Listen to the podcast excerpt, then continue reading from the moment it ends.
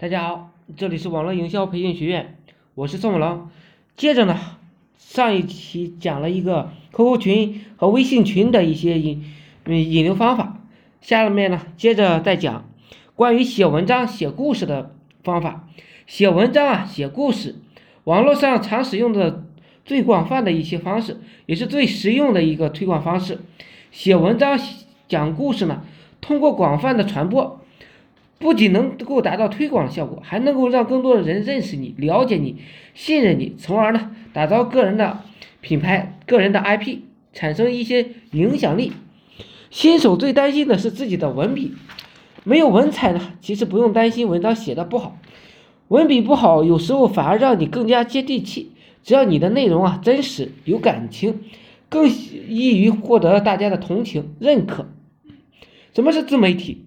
简单的理解就是每天写文章，文章呢产生效果，最关键的是要让更多的人看到你。所以啊，发布文章啊比写文章要重要的多了。写好一篇文章两个小时，至少要用两天的时间把文章发布到网络的各个角落。文章可以发布到哪些地方呢？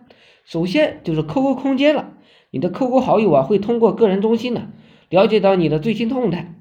其次呢，要申请开通各个自媒体的平台，像什么新浪博客啦、今日头条啦、搜狐自媒体啦、简书啦、微信公众号啦、百度百家啦、企企鹅媒体平台啦，这几家呢是最主要的，也是必须开通的，还有其他的。大家可以自动自己百度一下搜索。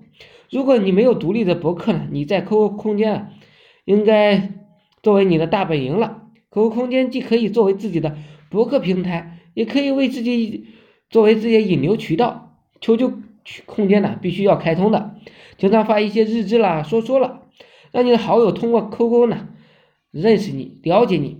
QQ 空间的说说啊，可以和朋友圈同步的，收集一些大咖的 QQ 空间。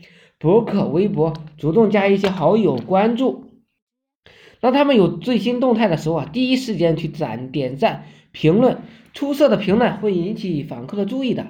不要小看 QQ 空间的流量哦，人是有好奇心的，当看见人在自己的空间里留言评论的时候啊，也会回访看对方是什么人。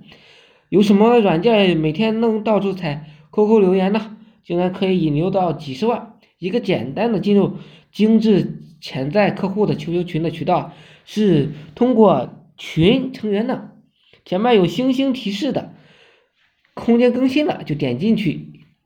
这个写文章呢就先讲到这里，大家有兴趣的可以加我微信二八零三八二三四四九，等会儿呢接着给大家再讲一下，呃什么是微博推广，谢谢大家。